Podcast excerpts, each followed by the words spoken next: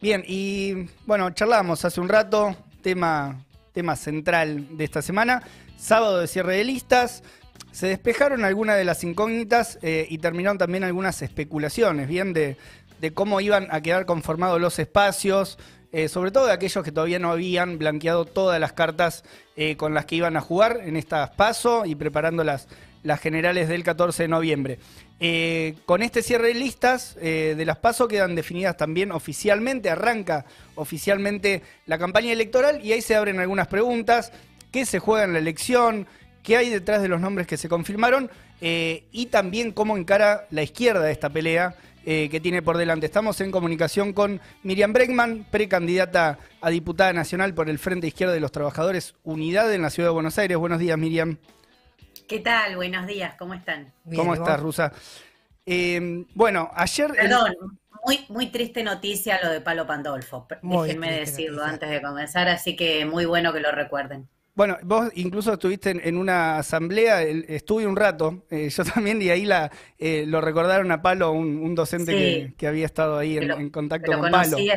Y que había estado hace muy poquitos días, sí. Bueno, el sábado eh, hubo varias horas, ¿no? Entre actos de presentación, el acto del Frente Todos, después un debate eh, televisivo importante que estuvieron algunos de los principales candidatos. Vos estuviste con, con Nico. ¿Qué, definiciones te parece que quedan así como definiciones centrales de este, de este cierre de listas? Mirá, eh, la primera, empezando por Juntos por el Cambio, me parece que están haciendo un gran esfuerzo por ocultar su pasado macrista, ¿no? Está muy vivo todavía en la, la conciencia de la gente, en el bolsillo del pueblo trabajador, lo que fue el gobierno de ajuste de Mauricio Macri, y creo que todos se tratan de despegar. Si ves la aparición incluso de Facundo Manes y, de, Vidal pasándose a la capital y demás, más allá de las especulaciones que todos hacen con el 2023, es evidente que nadie quiere hablar de Macri, o sea que mm. Macri es mala palabra y creo que eso tiene que ver con un, una historia de, ajuste muy reciente que todo el mundo recuerda, o sea, no pasó el suficiente tiempo como hacen siempre los políticos burgueses, de dejar pasar un tiempo y volver como si nada.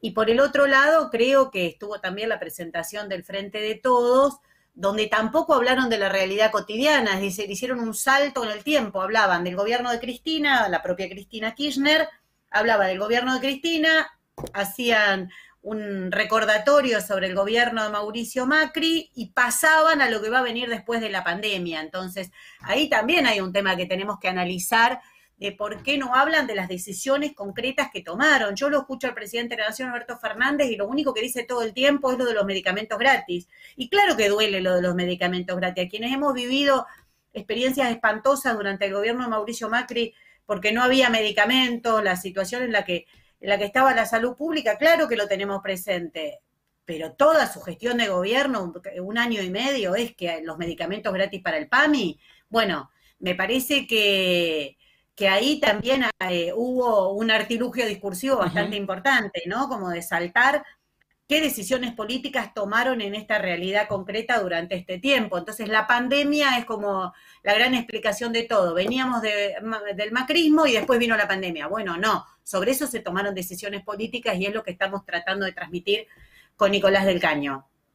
Y el Frente de Izquierda creo que irrumpe verdaderamente en esta elección como una tercera fuerza política y social, no porque en otras elecciones no hayamos salido tercero, la capital federal ya eh, ya salimos terceras, diría, porque salimos terceras eh, en una lista encabezada por mí en la ciudad de Buenos Aires, pero lo nuevo es esta tercera fuerza política y social como verdaderamente disruptiva frente a las dos grandes alternativas que hay, porque hay otras pequeñas listas dando vuelta, aparecen por ahí, ahora lo sacaron del, baúl a Randazo para que eh, sume otra opción de derecha más pidiendo represión a la protesta social, pidiendo reforma laboral, pero verdaderamente si mirás el mapa argentino a nivel país, lo que está planteado es poner en pie a una tercera fuerza política y social, y es lo que con Nicolás estamos, estamos planteando, porque verdaderamente se necesita esa voz de los trabajadores, esa voz que cada día se autoorganiza desde abajo,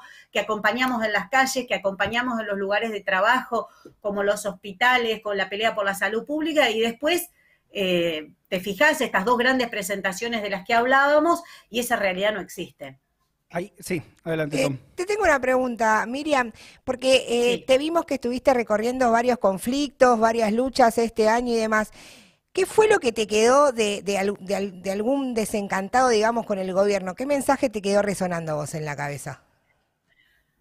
Mira, hay una desilusión muy grande, Tom, muy grande es la desilusión que hay, porque verdaderamente creo que esto que hizo el peronismo de, sacar la protesta de las calles, esa protesta que había cobrado tanta fuerza sobre fines de 2017, sacarla de las calles y decir, hay 2019, no hagamos nada más, no hagamos nada más, hay 2019, hay 2019. Eh, te podría decir muchas, no, no, no sé una en particular, pero centralmente, realmente está asociada con el trabajo y con la comida. Bien. Terrible, pero con la comida.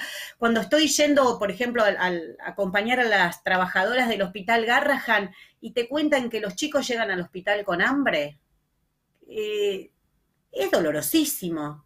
Es decir, ahí no, vos no podés echarle la culpa a la pandemia que los pibes que vienen del interior, las nenas que vienen del interior, niños chiquititos que se atienden en ese hospital, vienen con hambre. Llegan chicos que hace dos días que no comen. Entonces, hay una realidad que, que es muy, muy dolorosa, que no se arregla con una tarjeta alimentar. Claro. Eh, Viste, en la Argentina se está discutiendo ya desde hace mucho tiempo entre proyectos que proponen un 25 de pobreza y un proyectos que proponen un 40. Entonces se pelean entre ellos. Cuando yo estaba había 25, cuando vos estás hay 40. La verdad que es la gestión de la pobreza lo que están discutiendo. Con Nicolás queremos invertir eso, queremos terminar con esa discusión y queremos ir a discusiones que planteen verdaderamente cómo hay trabajo genuino para todos y para todas. No podemos aceptar y naturalizar esto que te digo, eh, Tom, que es una anécdota concreta. Eh, te dicen, llegan los chicos con hambre. Entonces, eh, hay que discutir y nosotros queremos discutir como se está discutiendo incluso en otros lugares del mundo la reducción de la jornada laboral. Que haya una jornada laboral de seis horas para que haya trabajo para todos, porque hoy en la Argentina la flexibilización laboral brutal que se vino imponiendo primero por la dictadura, después por el menemismo, pero que ningún gobierno tocó, eh, eso fue haciendo que haya gente que trabaja 12 eh, horas, 14 horas, 16 horas, y otros y otras que no tienen para comer. Entonces, hay eh, medidas. Ahora, nosotros sabemos, estas van a ser nuestras propuestas. Sabemos que lo planteamos en el Congreso, pero lo conquistamos en la calle. Eso lo tenemos claro. Ahí, eh, dentro de, bueno, de los ejes, ¿no? Que circularon también en, el, en este acto del Frente de Todos, y vos mencionabas, Miriam, el salto en el tiempo. Apareció Menem ahí también en el relato, nadie se hacía cargo de, de, Menem. Nadie fue menemista, nadie fue menemista. A, nadie le tocaba, ¿viste? Eran los liberales. Eh, pero lo otro que, que, apareció y que no pudieron sacar de la discusión fue el tema eh, del Fondo Monetario, ¿no? Intentaron plantear de que había un sector de la población que no conocía el fondo por, responsabilidad del kirchnerismo, digamos, pero no pudieron dejar de hablar eh, en el acto. ¿Te parece que va a ser un tema de, campaña más, más permanente? Es un tema profundo, es un tema profundo. Yo subí ahora de nuevo en mis redes, para el que quiera verlo, una charla, una charla no, un programa que hicimos con, con el compañero Pablo Anino, también economista aquí de la izquierda diario, donde contestamos todas estas preguntas comunes, qué pasa si le pagamos al fondo, qué pasó cuando le pagamos al fondo, qué pasó cuando no se le pagó al fondo, todas estas cosas que preguntan habitualmente, así que para el que le interese en mis redes puede, puede verla. Y creo que hay que analizar dos aspectos. Si vos me preguntás eh, qué es lo, lo más grave de lo que dijo la expresidenta de la Nación, Cristina Fernández de Kirchner, y creo que es esa, esa naturalización de que las estafas se pagan. Porque ella naturaliza que durante su gobierno se pagó una deuda que era producto, incluso que llegó a una causa penal, del megacanje, de todas las eh, corrupciones que rodearon la, la, toma de deuda del gobierno, la toma y el canje de deuda del gobierno de la Rúa que la deuda que ellos pagaron es una deuda que viene incluso de todo lo que fue la dictadura militar, la estatización de las deudas privadas, que entre ellas entra la del grupo del expresidente Mauricio Macri. Entonces ahí tenés por un lado esa naturalización, que hagan los que hagan, los poderosos, los gobiernos que van pasando, la Argentina va a pagar. Acá no importa, se paga con el esfuerzo del pueblo trabajador. Y por el otro lado, porque digo, conocemos más fresquito en el tiempo la estafa de la herencia, eh, de, la, de la deuda de Mauricio Macri, pero la otra deuda que se pagó durante el gobierno de Cristina Kirchner y la que se intentó pagar, aunque no se haya llegado a un acuerdo, tenía las mismas características de corrupción e incluso datos muy importantes que era deuda incluso eh, es la misma deuda que viene siendo tomada desde la dictadura. Pero ahora el gobierno de Alberto Fernández tiene una particularidad con relación a la deuda que nosotros tenemos que señalar, que es que la denunció. Claro. Alberto Fernández inició una querella penal en la misma causa que yo soy querellante desde hace tiempo pidiendo que se investigue la ilegalidad de la deuda. Más allá de la ilegitimidad de la que te hablaba recién, la ilegalidad de la deuda, el fraude que rodea toda la deuda, los ilícitos que rodean toda la deuda, Alberto Fernández se presentó de querellante. Entonces, ¿cómo se puede tener tanto discurso, doble discurso de decir que la deuda es ilegal, pero igual la pago? Si a vos te venden un auto que eh, es robado, vos te das cuenta que es robado, hay una causa penal, vos decís, no, miren, a mí me lo vendieron de buena fe, este auto es robado, tome. Pero vos no vas y, lo pagás. ¿En qué momento se presentó? la plata porque me estafaron. ¿En qué momento se presentó como querellante Alberto Fernández por, por el problema de la Hace muy poquitos meses, durante el año pasado, hace muy poquitos meses. Es decir, es un doble discurso permanente. Se dice para la tribuna que la deuda es ilegal para que lo aplaudan y contener ciertos sectores de la coalición gobernante que venían planteando esto durante toda la campaña electoral del 2019. Entonces ese sector se queda feliz, pero a la vez se paga para que el otro sector, el que verdaderamente gobierna, que tiene a Guzmán como ministro, también se quede feliz. Bueno, el problema es que en el medio de eso está la gente y que hoy vos no tengas dinero para pagar un IFE, algo elemental, porque no estamos pidiendo una gran conquista para los trabajadores, un IFE para poder sostener todo este tiempo tan duro de pandemia para los pequeños comerciantes, para los trabajadores que perdieron su empleo, no se puede pagar porque el Fondo Monetario te condiciona y no lo permite porque pide ajuste en las cuentas públicas. Entonces, me parece que si desmenuzamos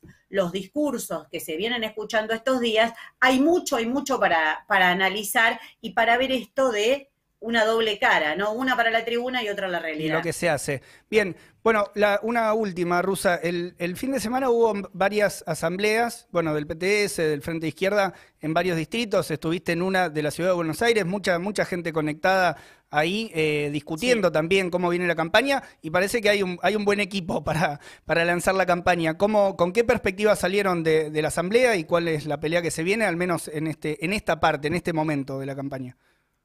Bueno, el Frente de Izquierda además tiene internas también en esta, en esta oportunidad. Los mm. compañeros del MST presentaron también aquí en la Ciudad de Buenos Aires una lista interna que compite con la lista de unidad que me lleva como candidata a la ciudad, a Gabriel Solano como candidato a, legislador y que está integrada por nuestro partido, el PTS, por el Partido Obrero y por eh, Izquierda Socialista y en la provincia de Buenos Aires encabezada por Nicolás del Caño y Romina del Pla. Así que nosotros tenemos un desafío, un desafío muy grande de, ante todo, creo que concentrar el voto de izquierda. Es muy importante que el voto de izquierda no se disperse. Esto, viste, que todo el tiempo hiciste, la izquierda va dividida. Bueno, no, el Frente de Izquierda eh, es una experiencia que a veces hasta nos entrevistan de otros lugares del mundo eh, porque es un fenómeno eh, inédito donde la izquierda trotskista, clasista, anticapitalista, por 10 años ya, una década, se mantiene unida, crece, hemos incorporado otros partidos, tiene la posibilidad, cuando no hay acuerdo, de utilizar el mecanismo de las pasos, pero siempre priorizando la unidad, porque creo que todo divisionismo es explotado y utilizado por los partidos del régimen. Esto es notorio, ya pasó en la ciudad de Buenos Aires, ya lo vimos en la última elección, donde nosotros sacamos casi siete puntos, Luis Zamora sacó uno, uno y pico, y esa pequeña división hizo que la banca se la lleve nada más ni nada menos que un antiderechos del PRO un antiderechos del PRO que votó contra el derecho al aborto. Entonces, esas divisiones tienen consecuencias concretas y que ahora estemos yendo a las pasos demuestra que ese mecanismo nos podría haber contemplado a todos, así que considero un error